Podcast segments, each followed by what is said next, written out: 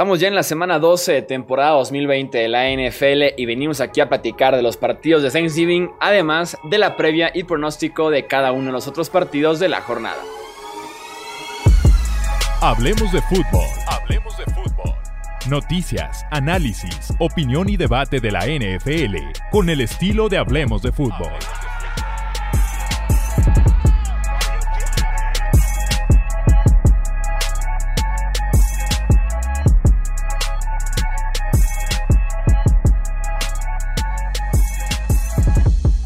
¿Qué tal amigos? ¿Cómo están? Bienvenidos a un episodio más del podcast Hablemos de Fútbol. Yo soy Jesús Sánchez y es un placer que me acompañen para comentar lo que pasó en el Día de Acción de Gracias y además eh, platicar de los partidos de la semana 12.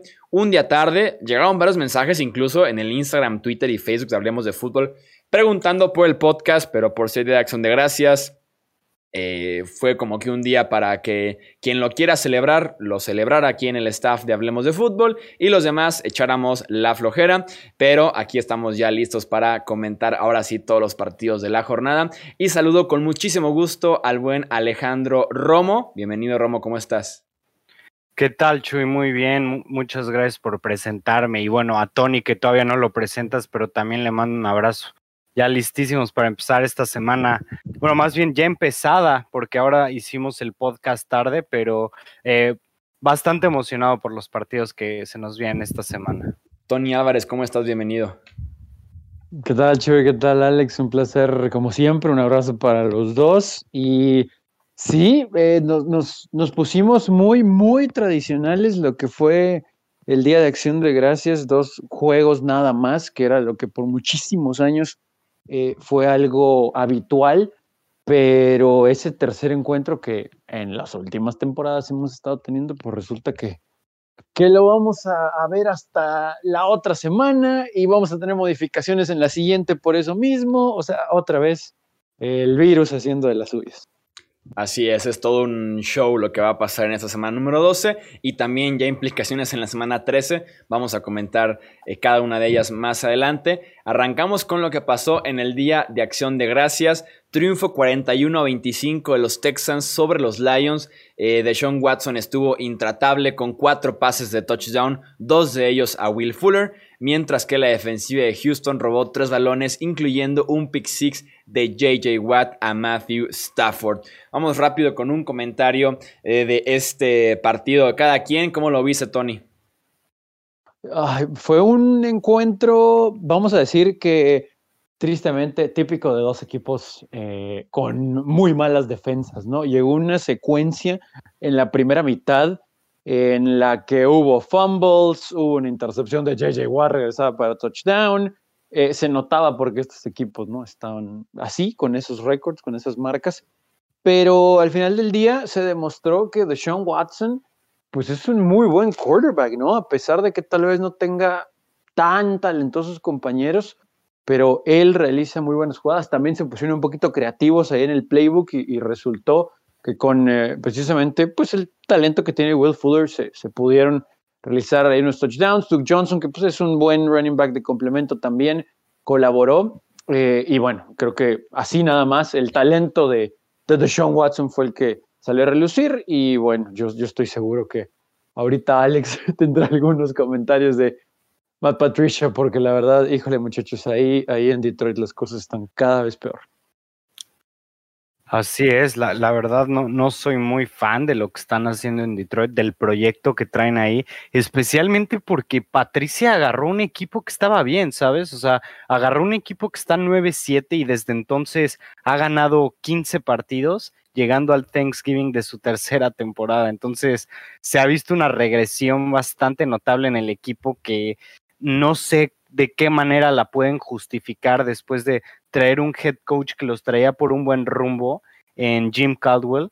Y realmente, a pesar de que le están reforzando ese roster en la agencia libre, simplemente no veo que los Lions tiendan a mejorar o, o siquiera que se vean, digamos, en un buen camino para esto. Y hablando de los Texans, eh, creo yo que son mejor equipo de lo que su récord dice. Eh, le ganaron a los Patriots el, domingo pasado eh, cómodamente. eh, le ganan esta semana a los Lions cómodamente también. De verdad que Deshaun Watson es uno de los mejores quarterbacks actualmente. Y a pesar de que la defensiva no está siendo muy buena en esta temporada, yo creo que están a, un par de jugadores, digamos, que desequilibren. De, de, poder convertirse en una, en una defensiva bastante buena, porque tienen ya tienen un par de jugadores que, que pueden hacer jugadas. Lo único que necesitan más es tener más solidez en ese equipo. Ojalá que tuvieran selecciones de draft altas porque fueron cambiadas a los Dolphins ahí, por ahí en un par de cambios. Pero sí, estoy muy de acuerdo en que este equipo juega mejor de lo que su récord eh, indicaba. Hace dos semanas, antes de los dos triunfos consecutivos, estaban en el mismo nivel que Jaguars y Bengals, por ejemplo, en cuestiones de récord. Eh, sin duda alguna era un mejor equipo, sobre todo porque Deshaun Watson lleva cuatro o cinco semanas, en mi opinión, siendo uno de los tres mejores quarterbacks de la NFL. Eh, súper consistente, explosivo y involucra sus piernas también, lo cual lo hace muy valioso. Y en este partido se vio por completo como con un par de pases, ni siquiera es como que intentó 40 pases para llegar a las 300 yardas y 4 touchdowns. Fueron solamente 25 eh, intentos. Entonces, con muy poco, eh, bombazos a Will Fuller, uno tras otro, tras otro, tras otro, sin Jeff Okuda, el novato en la alineación. Eh, fue suficiente para acabar con este partido y con los Lions, que sí, a la defensiva la agencia libre se enfocó en invertir, en traer jugadores y está totalmente desaparecida esa defensiva prácticamente desde que llegó Matt Patricia a Detroit.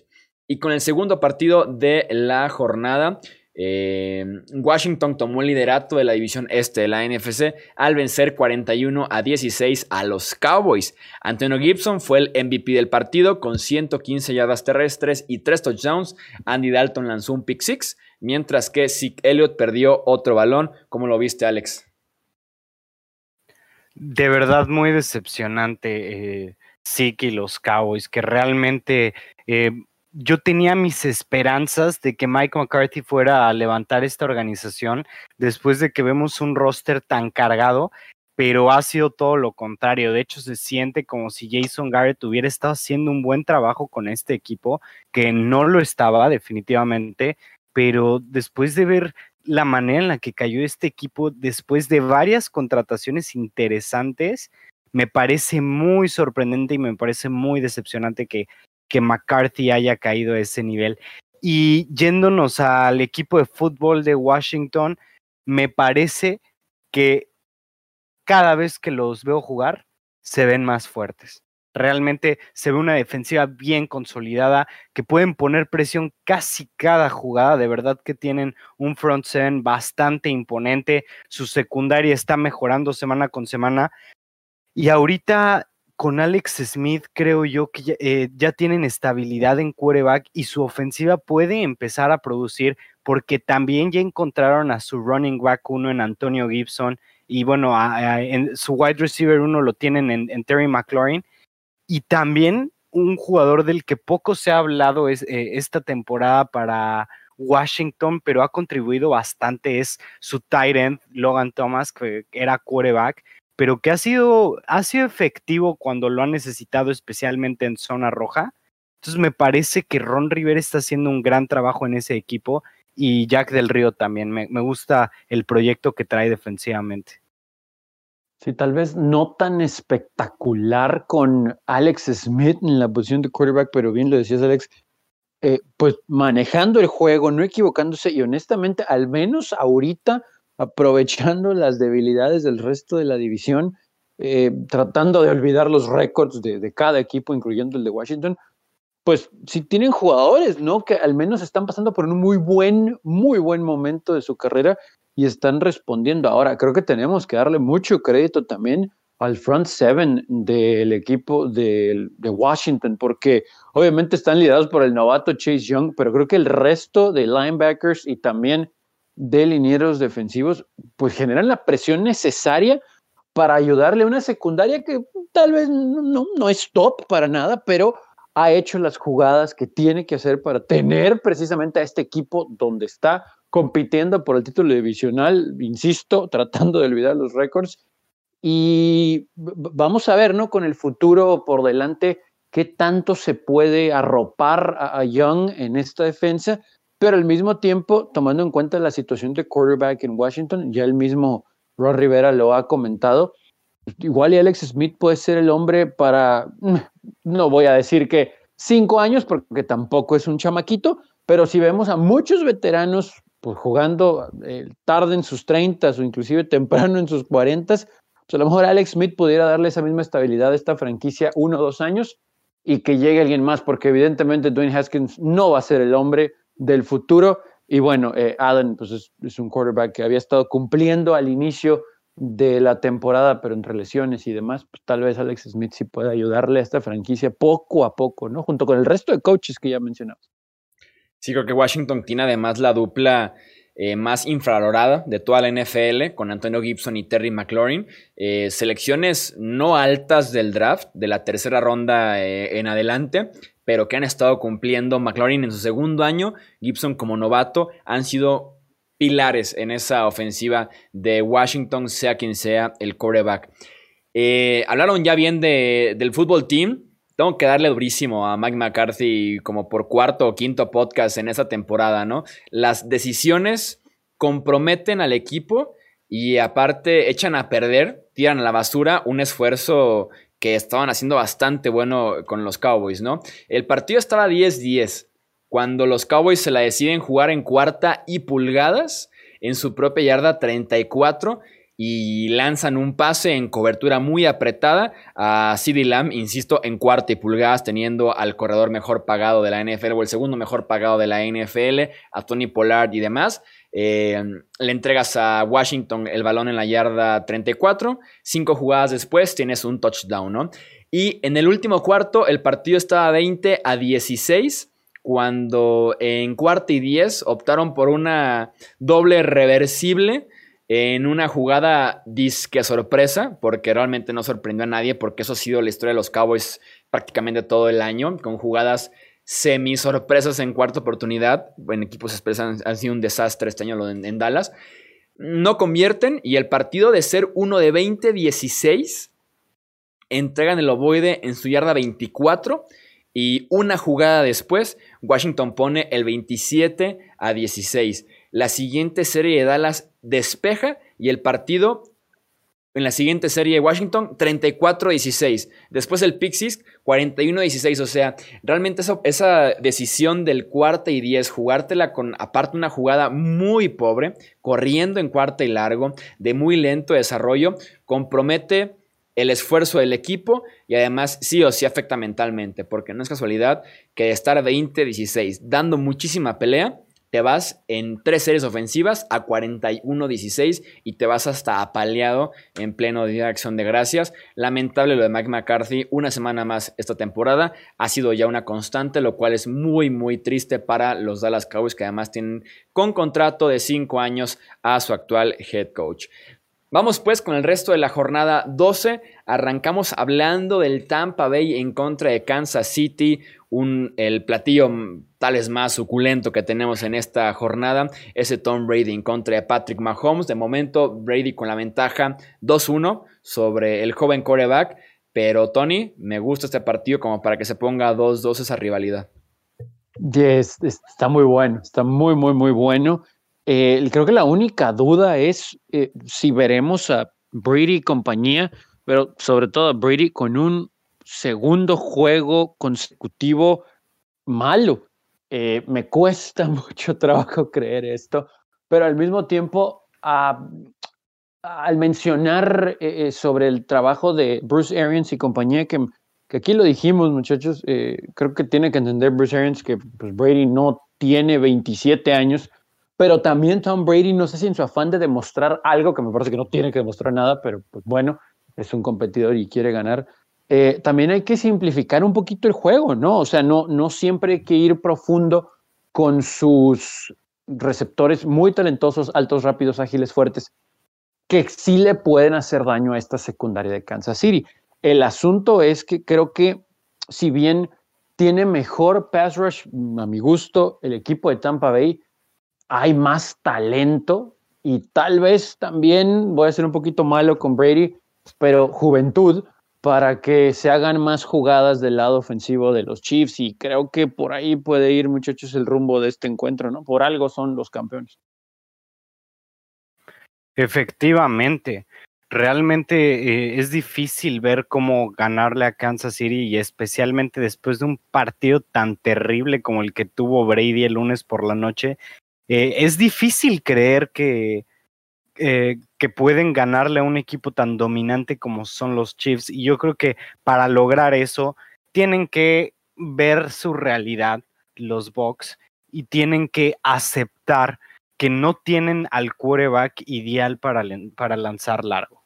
O sea, Tom Brady es un excelente quarterback, probablemente es el mejor de todos los tiempos, pero lo suyo nunca ha sido lanzar pases largos, jamás se ha destacado por ser el mejor en eso y a los 43 años mucho menos. Ya no tiene el mismo, digamos, eh, el mismo feeling que tenía con el balón para poder ponerle el toque suficiente o, o, no sé qué sea, pero de sus últimos 19 pases de más de 20 yardas, 19 han sido incompletos y ha tenido tres intercepciones te habla de números terribles, de números que Bruce Arians tiene que ver, que Byron Leftwich tienen que ver y que tienen que empezar a pasar más corto y sí pueden seguir pasando largo, pero más eventualmente. No tienen por qué aborazarse en eso.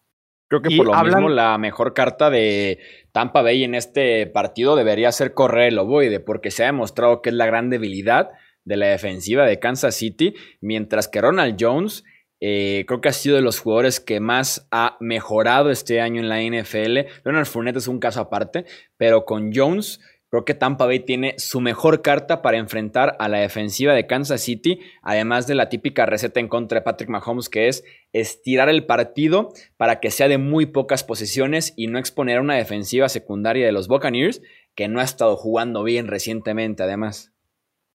Estoy de acuerdo con lo que dices, definitivamente pero también te tienes que poner a pensar de qué tan efectivo puede ser el juego terrestre. O sea, sabemos que la defensiva de Kansas City no es muy buena por tierra, pero también en el otro lado tienes a Patrick Mahomes, que, que ha estado jugando muy bien, sobre todo estas últimas semanas, y también tienes a una defensiva que ha ido de bien para mal, que ha sido la de, la de Tampa Bay, que realmente no es tan buena como se veía al principio.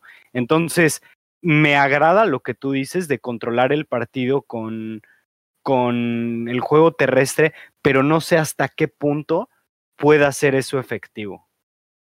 Sí, sobre todo si te pones atrás en el marcador temprano, ¿no? Contra esta explosiva ofensiva de los Chiefs, eh, va a ser muy difícil implementar un game plan basado en el juego terrestre. O sea, creo que sí todos coincidimos en que sí hay mucho talento ahí y que sí se le puede hacer daño a los Chiefs por tierra, pero, pero sí coincido ahí un poco con lo que dices, Alex, por esa situación, ¿no? Me, creo que lo mejor que le puede pasar a Tampa Bay es tratar de tener un game plan similar a, lo que los Raiders hicieron en el juego reciente ante Kansas City. No el primero, porque en el primero pues fue un shootout, ¿no? Y, y ahí sí le pegaron feo a la secundaria de los Chiefs pero en el segundo se basaron mucho en su juego terrestre, usaron a su tight los pases en realidad no fueron muy largos y pues ahí están las estadísticas cuando Tom Brady va con un pases de más de 20 yardas. Entonces, sí habrá que ir pensando Bruce Arians y compañía en que tal vez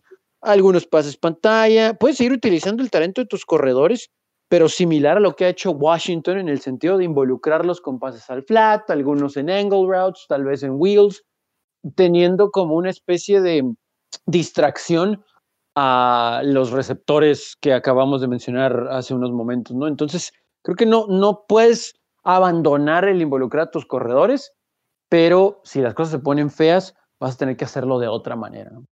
Regresaría para este partido Ali Marpet pero no estaría EQ Shipley, o sea, pierdes un liniero ofensivo eh, interior, regresa otro. Eh, contra Chris Jones puede ser problemático porque no ha sido la mejor protección para Tom Brady recientemente. Y además no juega Jamel Dean, que es el tercer esquinero de esta defensiva de Tampa Bay y que por su velocidad pudiera ser el mejor matchup para cubrir a Tyreek Hill, que está encendidísimo. Este trío de Mahomes, Kelsey y Hill va a quedar para la historia por su producción. Eh, pudiera complicarse un poquito la defensiva secundaria de eh, Tampa Bay. Vamos con el siguiente partido que es el Tennessee en contra de Indianapolis. Se enfrentaron hace apenas menos de 15 días. Eh, la victoria fue para Indianapolis jugando con Tennessee. Tony, ¿crees que se repita esta situación o vemos que se empareja la serie en el año para Titans y Colts?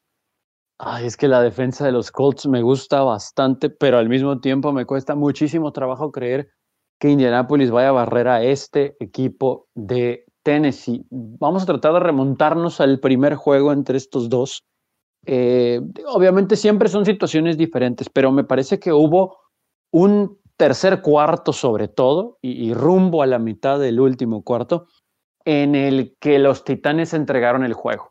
No me voy a atrever a decir que lo hubiera ganado Tennessee, pero estando en casa y la forma en que se fueron dando las cosas, por lo menos hubiera sido un encuentro más cerrado, porque en la primera mitad, la verdad es que los Colts, con todo y que sí movieron la bola, eh, ha sido el problema eterno, o al menos en esta temporada, de Rivers y sus receptores, ¿no? Esa falta de química que sí se vio el juego anterior en contra de Green Bay. Pero eh, Tennessee entregó el juego. O sea, los Titanes de verdad lo entregaron, equipos especiales, turnovers, etcétera, sí lo entregaron. Y si van a poder basar su juego en Derrick Henry, me parece que principalmente, no porque no puedan pasar la pelota, porque tienen receptores muy interesantes, y yo sé que ahorita vamos a escuchar de, eso específicamente con Alex. Eh, sí me parece que pueden establecer un juego terrestre que les abra un poquito por aire, al menos en corta y media distancia, porque la defensa de Indianapolis es muy buena y la secundaria también es muy, muy buena. Entonces creo que primero van a establecer eso. Mientras Ryan Tannehill no se equivoque, que ha hecho un buen trabajo, eh, creo que sí pueden sacar el juego. De hecho, yo tengo ganando a Tennessee este en un juego apretadísimo, pero creo que también eh, si Philip Rivers logra tener ese timing con sus receptores una semana más, y mientras no haya holdings de la ofensiva, eh, les van a mover la bola a esa secundaria de Tennessee que la verdad no asusta a nadie. Sí, estoy, de acuerdo. A mí, también me gusta más para este partido los Titans, a pesar de haber perdido hace solamente un par de semanas en contra de Colts y en casa, pero creo, a mí me gusta más el equipo de los Titans. Eh, los Colts, la ofensiva todavía no me sorprende como tal y siento yo que el partido pasado, sobre todo por ser un jueves, eh, una semana corta de preparación, los agarraron muy desprevenidos a los Titans. Entonces, yo creo que van a tener un buen partido eh, los Colts. Y en general va a, ser, digamos, bastante sólido, pero creo que una posesión va a ser suficiente para separar a estos dos equipos, muy probablemente al final, muy probablemente un field goal de, último momento con Gostkowski o, o, un pase de anotación, digamos, ya, o sea, ya casi que, se acabe el tiempo, pero va a estar muy cercano este partido. No veo para nada cercano que vaya a suceder eh, lo que pasó hace un par de semanas cuando Indianapolis dominó este partido, sobre todo porque siento yo que simplemente fue un bajón ofensivo que tuvieron esa semana, pero que las, eh, la semana pasada ya se vio mucho mejor, eh, se vieron mucho mejor los Titans. Sí, este partido no tengo duda de que va a ser de una sola posición. En ese sentido estoy 100% de acuerdo, aunque creo que voy lobo solitario con los Colts. Eh, me preocupa un poco que la, que la ofensiva de Tennessee, eh, su fortaleza era su línea ofensiva, o sea, un equipo muy físico, muy al estilo de Mike Rabel y siguen perdiendo jugadores. El último en caer es Tyson Rilo, que está ya en la lista de reserva de lesionados, el tackle izquierdo suplente. Vamos ya al tercer eh, tackle izquierdo, mientras que el lado derecho Isaiah Wilson, que es el primera ronda de este año, no ha jugado porque hay muchos malos comentarios de su disciplina, de su dedicación, COVID dos veces, entonces en ese sentido ha bajado mucho la línea ofensiva de Tennessee. Afortunadamente no juega de Forrest Buckner, que en ese sentido es un golpe fuertísimo para la defensiva de los Colts para poder establecer a Derrick Henry o intentar establecerlo. Aún así me preocupa mucho Ryan Tannehill. Ha recibido demasiados golpes este año y frente a una defensiva tan buena como la de los Colts. Eh, me gusta Indianapolis para ganar este partido. Apareció Michael Pittman. Y también Philip Rivers está jugando muy bien. Tal vez el mejor fútbol en los últimos 15 días, de los últimos 2, 3 años incluso. Entonces, me gusta este partido para que lo ganen los Colts, aunque vencer al mismo rival dos veces en 15 días es muy, muy complicado en la NFL. Va a estar muy bueno este partido divisional del sur de la AFC. Vamos al Sunday Night Football. Chicago en contra de Green Bay. La historia de este encuentro se pudiera decir que es el regreso de Mitch Trubisky. Alex, ¿qué podemos esperar específicamente de Trubisky en este partido? Nada Realmente... es respuesta válida. pues yo diría que nada, ¿eh? O sea, me atrevería a decir que nada, pero también tal vez, digamos, después de una banqueada te pueda dar un, par de partidos decentes, Trubisky. Digo, es probable, ¿no? Y, digo decentes porque ni de broma me atrevo a decir que, que, te va a dar un partidazo, 350 yardas, 3 touchdowns. No, para nada. O sea, creo yo que tiene, que va a jugar a la segura que se va a ver lo que hemos visto de él, no va a cometer errores, pero que aún así se va a ver como un quarterback muy gris, ¿sabes? Quarterback que le cuesta trabajo mover el balón, que no hace jugadas y que vuela a receptores que están abiertos, que parece ser que su deporte favorito es volar a, Allen Robinson, ¿no? Y yéndonos a los Packers, creo yo que es un partido que, van a jugar con coraje después de haber perdido de la manera que perdieron la semana pasada y van a asesinar a Chicago. Van a asesinar a los pobres osos. eh, híjole, es que me gustaría decir que, que solamente es el quarterback el problema ofensivo de los Bears, ¿no? Pero no. Eh, la línea ofensiva cada vez le da menos tiempo a sus mariscales de campo. De hecho, pues tiene que ver un poquito el que tengamos a Trubisky, no a Fultz, aunque seamos muy sinceros. También la forma en que ha jugado Nick no ha ayudado. Es muy curioso esto, ¿no? Porque si nos vamos a las puras estadísticas, solamente hay dos mariscales de campo invictos esta temporada en la NFL, Ben Roethlisberger y Mitch Trubisky, pero me lo sacaron porque Foles los trajo de regreso en contra de Atlanta. Eh, aún así, con la movilidad de Trubisky, que tal vez pueda encontrar a ends o inclusive a sus corredores, extendiendo las jugadas con pases cortos y que ellos con su talento logren yardaje después de la recepción. No, no, no, son los mismos osos, es increíble, pero solamente su defensiva es la que vale la pena, ¿no? Y pues es, es complicado jugar siempre en desventaja. Sabemos que Green Bay de repente le gusta poner un huevo, por ejemplo, el año anterior cuando fueron humillados por los Chargers en Carson, o esta temporada que batallaron contra Minnesota después de haberles ganado en el primer encuentro, o inclusive esa derrota que mencionó Alex la semana anterior en contra de Indianapolis, por lo que vimos en la segunda mitad, pero no, no me imagino a un equipo de, Green Bay en casa eh, siendo maniatado ofensivamente por Chicago, ¿no? Entonces yo creo que Green Bay debe ganar hasta cierto punto sin problemas, tal vez algo eh, algo diferente podemos ver de la ofensiva de Chicago porque tienen que, hacer ciertos cambios, como dicen por ahí, se tienen que poner muy cute, tal vez hasta con la selección de jugadas, porque pues su temporada está en un hilo, ¿no? Después de haber iniciado muy bien, pero al final no, no, no otro resultado que no es una victoria de los Packers. Sí, con todo y que Trubisky tiene demasiadas dudas lo conocemos ya muy bien como quarterback, sí esperaría más que lo que nos ofreció Nick Foles en, la, en las últimas semanas. Por lo menos por la habilidad corredora, que te puede funcionar en contra de Green Bay y, esos linebackers tan dudosos que tienen los Packers. Aún así, también espero 100% una victoria eh, de Green Bay si bien no espero que tampoco veamos el espectáculo completo de Aaron Rodgers, porque esta defensiva de Chicago se ha defendido bastante bien en lo que vaya temporada, ha estado dando bastante pelea. Eh, el problema aquí es que tanto pueden responder eh, en Chicago. Si aquí gana Green Bay, me atrevo a decir que es el golpe definitivo ya en esta división. De momento, 7-3 es el récord de Green Bay, 5-5 es el récord de Chicago. Eh, una victoria de Green Bay te pone arriba por tres partidos te deja con por lo menos el desempate neutro, porque queda todavía un partido que si lo pierdes, el desempate se, pierde en ese aspecto. Eh, tres partidos y ya nada más serían cinco juegos. Muy complicado que se le escape ya esta división si es que eh, Green Bay gana este domingo. Estaría yo atento porque han criticado muchísimo Matt LaFleur a sus jugadores eh, y el resto del staff también de la energía y un partido de noche, el Field, vamos viendo cómo se comporta este equipo de Green Bay en ese aspecto. El lunes por la noche es el Seattle en contra de Filadelfia, partido importantísimo para ambos que quieren seguir peleando por ese liderato divisional, muy diferente las divisiones sin duda alguna, pero ¿quién te gusta para este partido, Romo? Yo creo que, que Seattle es la opción obvia, ¿no?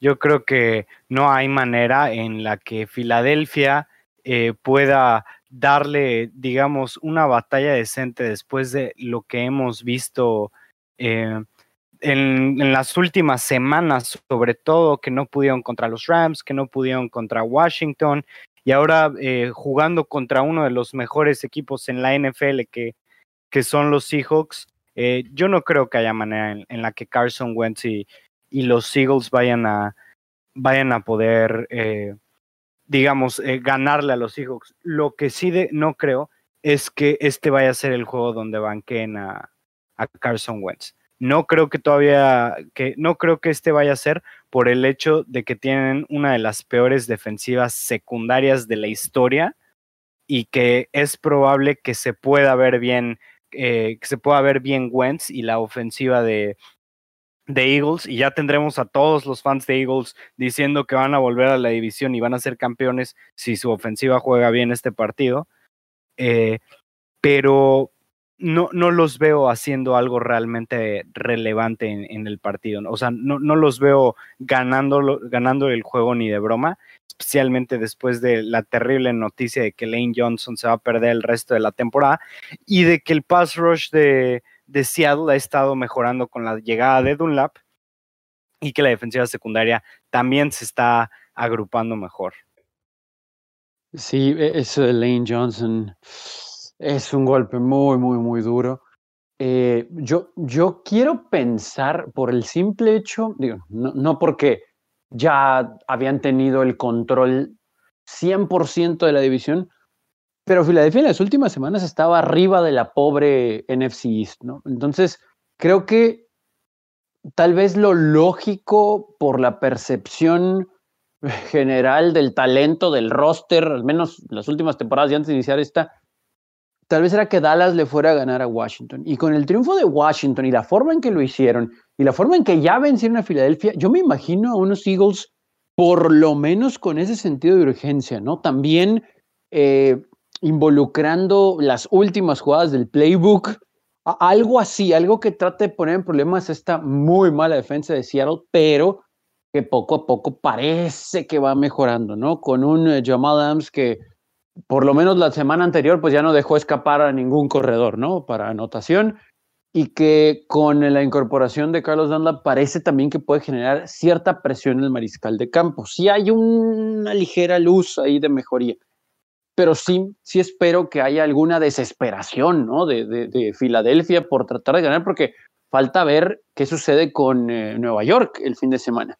No puedo creer que estamos hablando de una división con récords así de, de perdedores y de tres o cuatro debajo de 500, pero, pero bueno, eh, así, así son las cosas y sí me imagino a un Filadelfia así. Pero con todo y eso, con todo y que Carson Wentz va a correr por su vida y seguramente le van a pegar, y a lo mejor tiene una intercepción, pero también tira para 300 yardas, el mejor equipo es Seattle, la mejor ofensiva es Seattle, y yo veo a Filadelfia siempre viniendo de atrás, debajo en el marcador, y no les va a alcanzar. Tal vez puede ser un juego de una posesión porque Filadelfia, porque está en casa, porque, porque algo en, en, ese sentido de urgencia que apelo para Eagles este juego.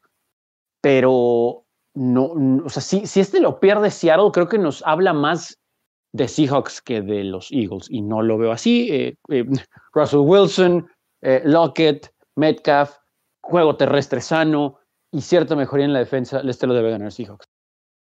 Y clave eso, eh, lo del juego terrestre sano. Marcó diferencia eh, el hecho de que estuviera de regreso Carlos Hyde, Chris Carson pudiera también volver para este lunes por la noche.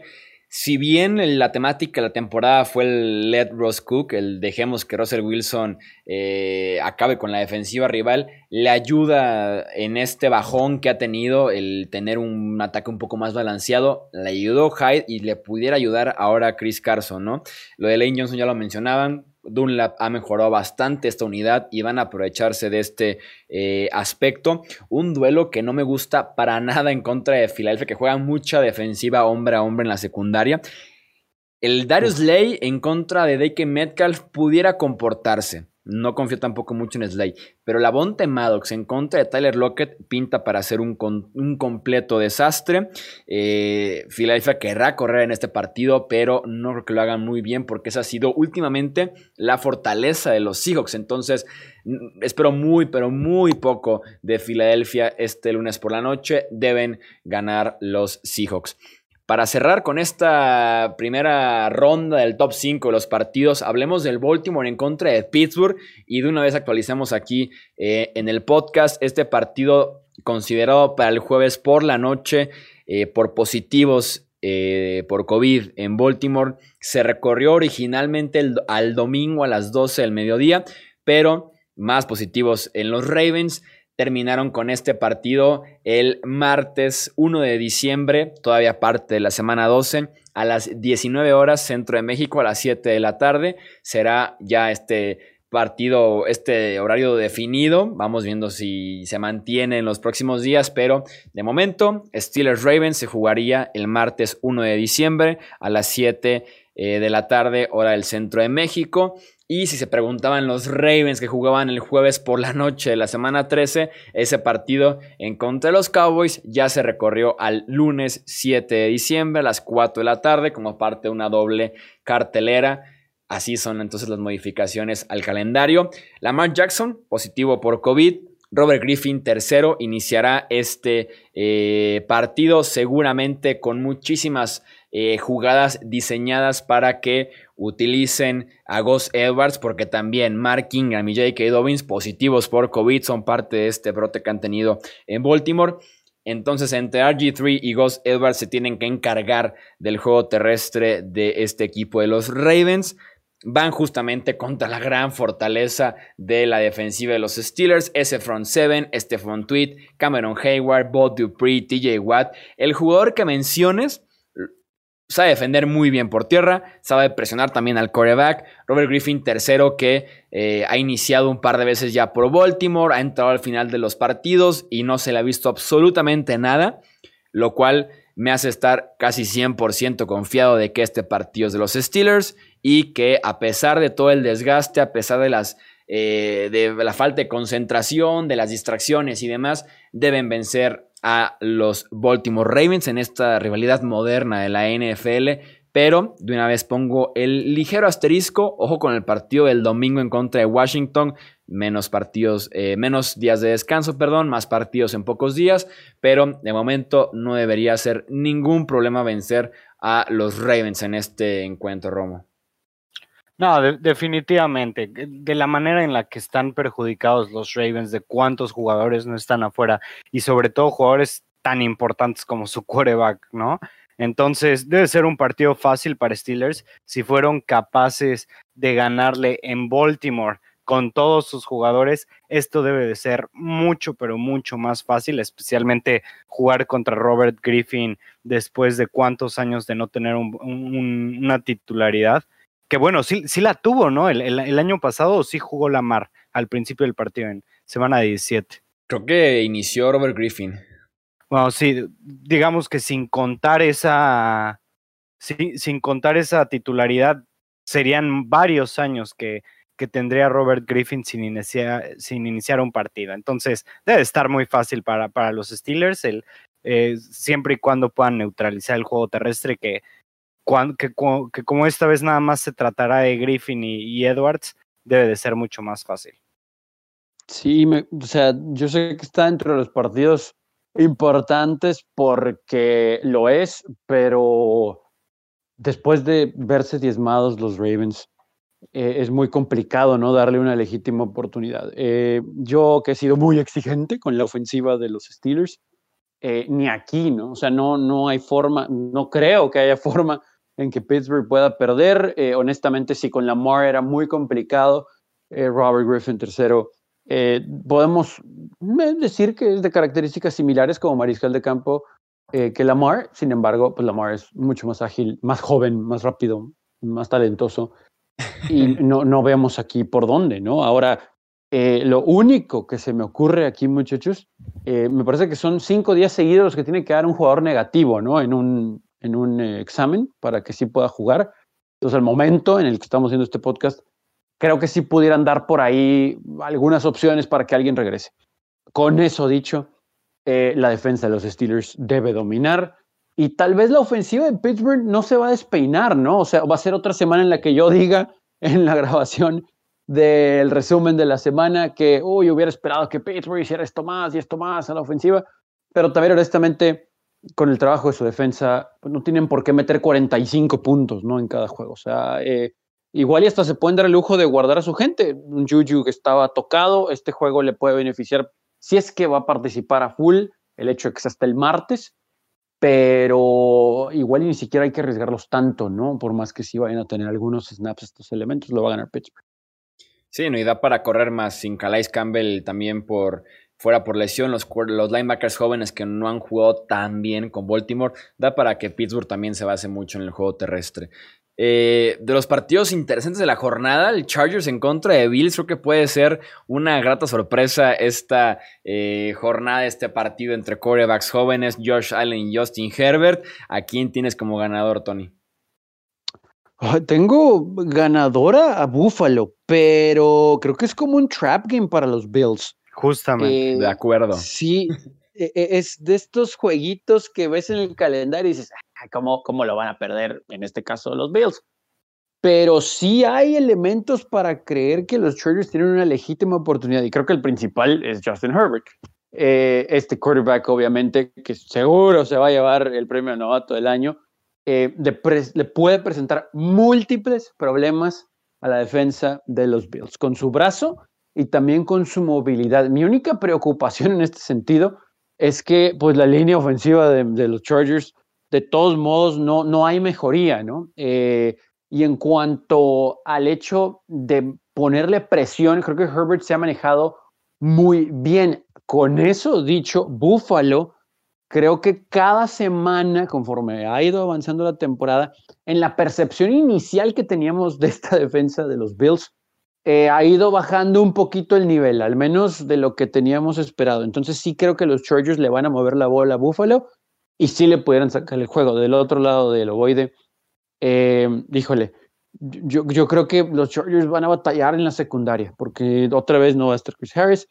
Eh, sí hay ciertos elementos ahí que van a estar activos, pero al menos para ponerle presión a, Josh Allen y compañía, creo que los, los principales, eh, como para crear un tándem real, no para dejarle toda la responsabilidad a Joey Bosa, eh, es, es, es, algo complicado ahí por el talento que tiene Buffalo la ofensiva, pero de que los Chargers le van a hacer puntos a los Bills, sí, y reitero, este es un trap game, si Buffalo por ahí pierde una posesión, eh, Josh Allen se descuida, lanza mal un pase o algún fumble, eh, los Chargers sí pueden salir victoriosos en Buffalo. A mí fíjate que, o sea, lo veo como un trap game definitivamente, pero me preocupa que que los Chargers empiecen muy bien y que vuelvan a choquear un liderato. Es, eso es lo que a mí me, lo que a mí me preocupa, porque sé que, sé que los Chargers tienen el talento suficiente como para ganarle a Buffalo, que vuelve Chris Harris también, jugó muy bien Justin Herbert la semana pasada, pero no, no sé, si, siento que, que esta puede ser la situación, ¿sabes? Que, que ya estén muy, o sea, que ya estén arriba, que se pongan una o dos posiciones arriba y que luego venga el choke.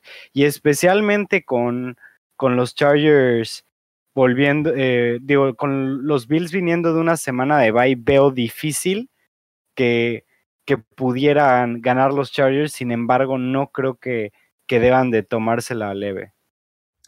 Sí, llegamos al punto en el que cualquier partido que involucra a Justin Herbert tiene ese peligro de que los Chargers puedan dar la sorpresa, ¿no? Es de lo bien que está jugando porque puede mantener cualquier partido eh, cerrado, más contra la defensiva de Buffalo que se ha comido puntos, ¿no? Que se ha comido yardas también, sobre todo la defensiva secundaria.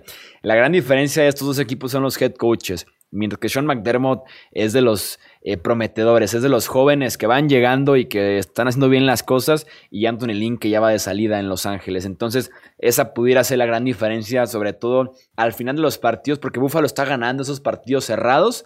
Eh, al final, lástima, por ejemplo, esa de Arizona que se le salió con el Hail Mary de Kyler Murray de Andrew Hopkins, pero saben cerrar los partidos porque Allen en ese sentido ha mejorado mucho este año.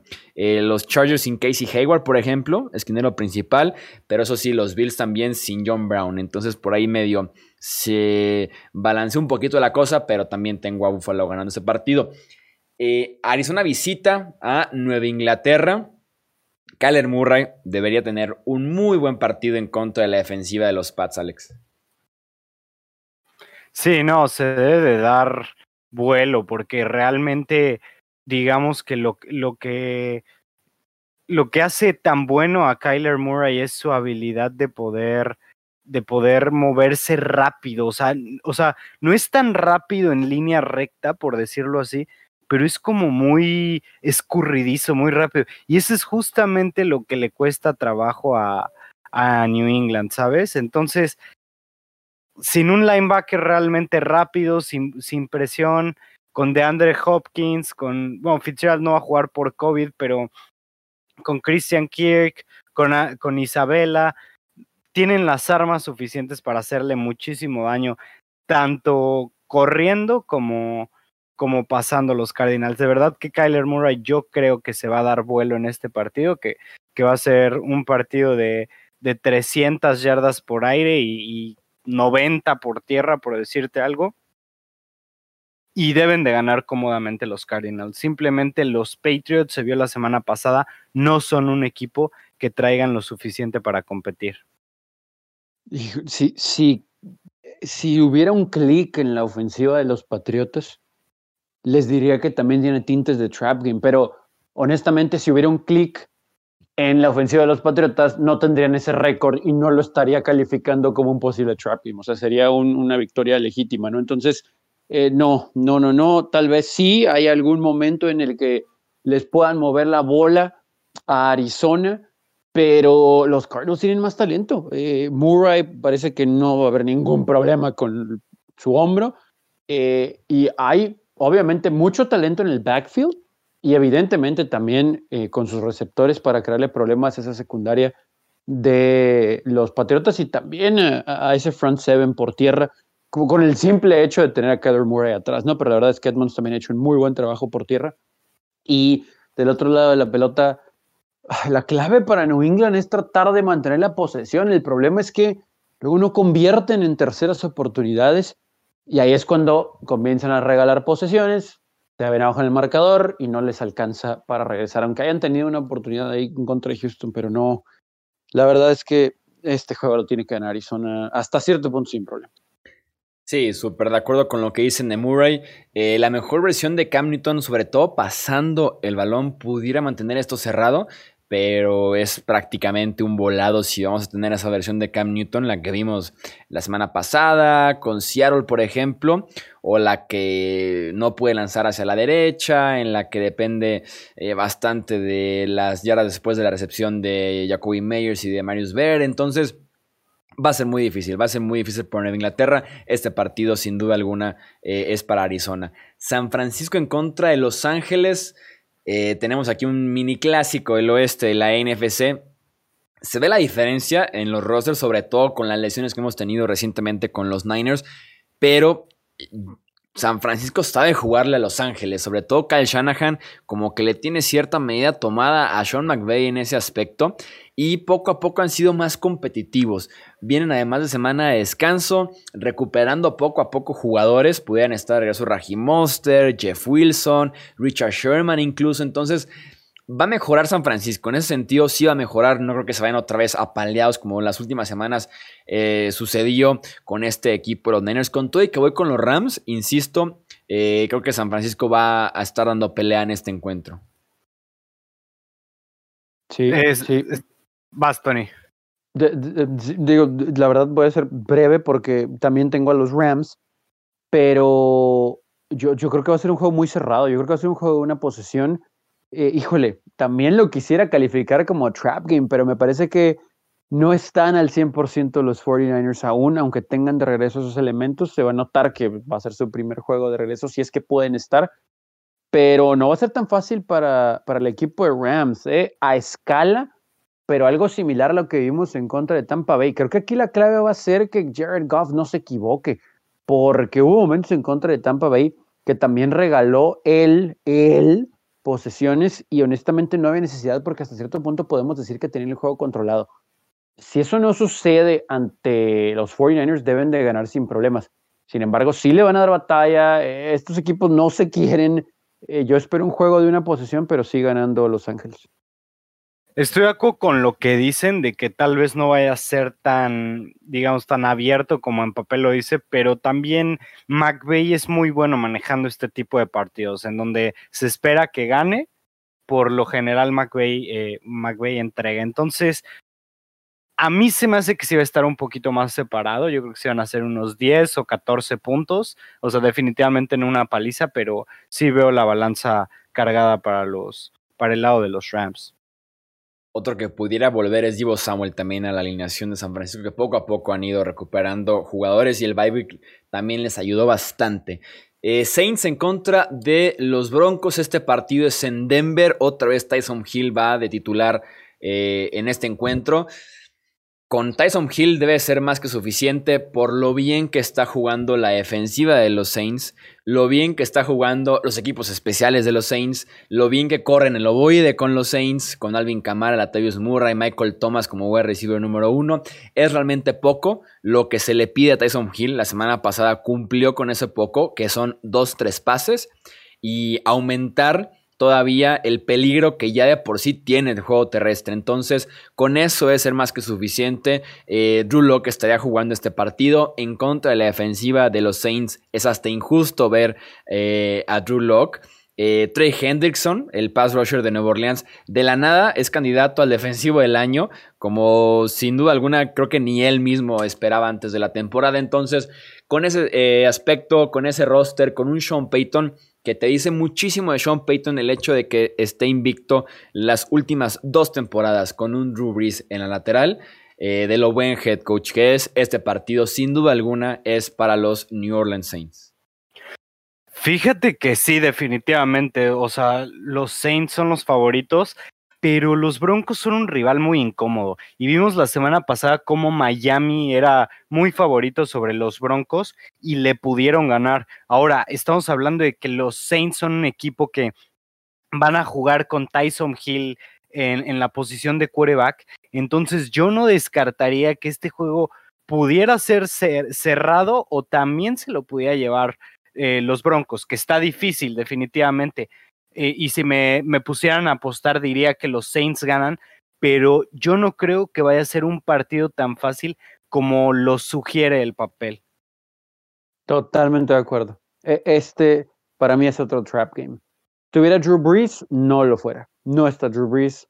Este sí lo califico como trap game, igual que el de Buffalo en contra de Los Ángeles, porque si bien sí, eh, la presión al quarterback por parte de Nueva Orleans es base para sacar sus triunfos. Aquí Luck ha mostrado pues movilidad y la capacidad de extender un poquito las jugadas. Eh, no espero un juego de muchos puntos. Aún así tengo ganando a Nueva Orleans. Pero creo que la defensa de los Broncos a rato se ve lo suficientemente bien así a lo vintage. E, evidentemente no con el talento de, de, los años, por ejemplo, de cuando ganaron el Super Bowl, etcétera, su último Super Bowl, pero sí creo que le puede generar problemas a Taysom Hill. Y con todo y todo, Hill manejó el juego y se vio bien ayudándose de sus piernas en el duelo anterior. Aquí si hay forma de los Broncos de sellar eh, esos lados del tackle para que no pueda salir por la banda Hill y tenga que ganar el juego con el brazo 100%, Va a ser complicado para Nueva Orleans. Aún los tengo ganando, pero en un juego muy, muy cerrado y no me extrañaría, como dice Alex, si se lo llevan los Broncos. Tenemos el partido entre Raiders y los Falcons, que es en el Mercedes-Benz Stadium. Veo dos claves en este partido. Julio Jones y Todd Gurley no juegan para Atlanta. Bueno, Todd Gurley confirmado no juega. Julio Jones va a estar eh, decisión antes del partido. Es el tenón de la corva que se le ha complicado a Jones prácticamente toda su carrera. Ese pudiera ser el, único asterisco en la, carrera de Jones. Ese tenón de la corva que tanto le ha molestado. Creo yo que sin Gurley, sin Jones, eh, no hay mucho poderío ofensivo en Atlanta como para mantenerse con el ataque balanceado y que por momentos también es explosivo de Las Vegas y que simplemente el ejemplo ahí está, el partido pasado el domingo por la noche en contra de los Chiefs. Si se mantiene cerrado es porque Calvin Ridley sale en un día inspiradísimo, Matt Ryan con pocos errores, pero tengo a Las Vegas yendo a Atlanta y ganando este partido. No, definitivamente. definitivamente tiene que ser un partido fácil para Las Vegas. De hecho, no creo yo que haya mucho que hablar, digo, después de dos lesiones de tu running back uno y de tu wide receiver uno, yo no creo que un equipo como lo son Las Vegas, que están consolidándose actualmente como un equipo fuerte y que se ve que este es el tipo de partidos que les gusta no bajar la guardia para que los tomen en serio, eh, se me hace muy difícil que, que pudieran perder. Entonces yo voy con los Raiders. Sí, yo también le quisiera dar alguna oportunidad a, los Falcons, pero sin Julio, bueno, dependiendo cómo esté Julio, pero pues no va a estar al 100%, sin Gurley, aún con ellos, eh, pues Atlanta no tiene defensa, ¿no? Y la verdad es que el ataque de los Raiders es muy interesante, muy balanceado, creo que simplifica el juego para Derek Carr, se ve la mano de John Gruden, corre en la pelota, eso le da la pauta al juego aéreo, ya sea con los tight ends, con pases cortos o algún pase de media o larga distancia con los receptores. Eh, sería una sorpresa si los Raiders no salen de aquí victoriosos. Nos quedan eh, cuatro partidos. Vamos con la ronda rápida. Un comentario, pronóstico. Arrancamos con el Minnesota en contra de Carolina. Es el regreso de T. Bridgewater a Minneapolis. Eso me intriga bastante. Pero eh, parece que CMC no juega. La defensiva de los Panthers no taclea y van en contra de Alvin Cook, que es el corredor más elusivo de toda la NFL. Tengo a los Vikings ganando este partido. Alex, ¿cómo los tienes tú? Yo también voy con los Vikings. Me parece que son un equipo que tienen que, digamos, rebotar después de perder un partido en el que se veían ampliamente favorecidos y que Mike Zimmer todavía sueña con los playoffs y va a hacer lo posible por ganar este partido. me siento un poquito mal por PJ Walker, ¿no? Pero bueno, a pesar de mantenerse invicto en el profesionalismo, este equipo es de Teddy B. Aún así está solo Bridgewater, aunque pudieran hacerle daño a la secundaria de Minnesota con los receptores que tienen eh, y sin Tillan, en caso de que no juegue por los Vikings, no debe haber problema para Minnesota y, ganar esta semana. Los Browns se enfrentan a los Jaguars. Por Jacksonville estará iniciando Mike Lennon. Eso te dice ya el 95% del análisis. El otro 5% es que la defensiva de los Jaguars estaba jugando bien, pero vienen las lesiones de Josh Allen, DJ Hayden, DJ CJ Henderson, en contra de un ataque de los Browns que viene para arriba, sobre todo el terrestre. Tengo a Cleveland ganando este partido. Cleveland arrasa por tierra y se tienen que enfocar en eso. Como lo hablamos la semana pasada, no dejen que Baker Mayfield maneje el partido, sino sus dos corredores que cualquier temporada esos dos podrían ser por separado All Pro número uno. Entonces dejen el balón en manos de los corredores, ganan el partido. me sorprendería que Baker Mayfield lance para más de 220 yardas. Eh, totalmente, esto tiene que ser por tierra y sin ningún problema para los Browns. Giants en contra de los Bengals, el primer partido después de la lesión de Joe Burrow para Cincinnati. Brandon Allen será el core titular para Cincinnati, eh, que no cuentan con Joe Mixon. Parece que no cuentan tampoco con Gio Bernard. Y además esta defensiva terrestre de los Giants es en serio, es de lo mejor que tiene este roster de Nueva York. Eh, el triunfo es para los Giants. A mí también, sí, sí, bastante fácil. Los Giants como que se ven que están mejorando poco a poco y los Bengals después de perder a, a Burrow y van a jugar con Ryan Finley, no, imposible. Y, aquí, digo, eh, me, remonto rápido a las proyecciones de pretemporada. Pues teníamos tal vez a Filadelfia y Dallas peleando por esta división, pero bien lo dices, Alex. Y lo que comentamos del Washington Football Team, como que estas unidades defensivas de Gigantes y de Washington, al menos a escala en su mundo, en su división, eh, están entrando ahora sí que en full gear. Entonces, eh, ojo con esto. Yo también tengo Gigantes sin problemas. Y para cerrar tenemos el Jets en contra de los Dolphins. Eh, Tua Tongo Bailoa estará iniciando. En la semana se golpeó el pulgar en el casco de un compañero en el entrenamiento, limitado en ese aspecto, pero estaría iniciando este partido. En la semana 6 jugaron ya, 24-0 fue la victoria para los Dolphins en ese partido en contra Joe Flaco. Esta vez va Sam Darnold al campo. Eh, no espero que cambie mucho el resultado. Voy con Miami. Inclusive sin corredor, ¿no? Porque ahí estaba lesionado eh, Ahmed, que le había hecho decente en sus primeros dos juegos. Y lo de Gaskin también puede ser algo a tomar en cuenta si no tiene mucha participación, pero con todo respeto, pues son los Jets el rival, ¿no? O sea, puede jugar Fitzpatrick o podemos jugar nosotros de quarterback y le ganaríamos a los Jets, ¿no? Y yo creo que eh, Gaskin va a recuperar su, su titularidad. Se va a jugar, ¿no? Estaba cuestionable, ¿no? Me parece. Sí, pero el, que está out es Ahmed, ese seguro. Entonces yo creo que recupera su titularidad, juega bien, tiene un partido bueno contra un equipo terrible y está de vuelta. Voy con Miami. Ahí están entonces los pronósticos de cada uno de los partidos de esta semana número 12. Recuerden que los leemos ahora ustedes en las redes sociales, Twitter, Facebook, Instagram como Hablemos de Fútbol, nos pueden encontrar y con mucho gusto que se arme ahí el debate, que se arme la interacción de cara a esta semana número 12. En nombre de Alejandro Romo, de Tony Álvarez, yo soy Jesús Sánchez y eso es todo por este episodio. Gracias por escuchar el podcast de Hablemos de Fútbol. Para más, no olvides seguirnos en redes sociales y visitar hablemosdefutbol.com.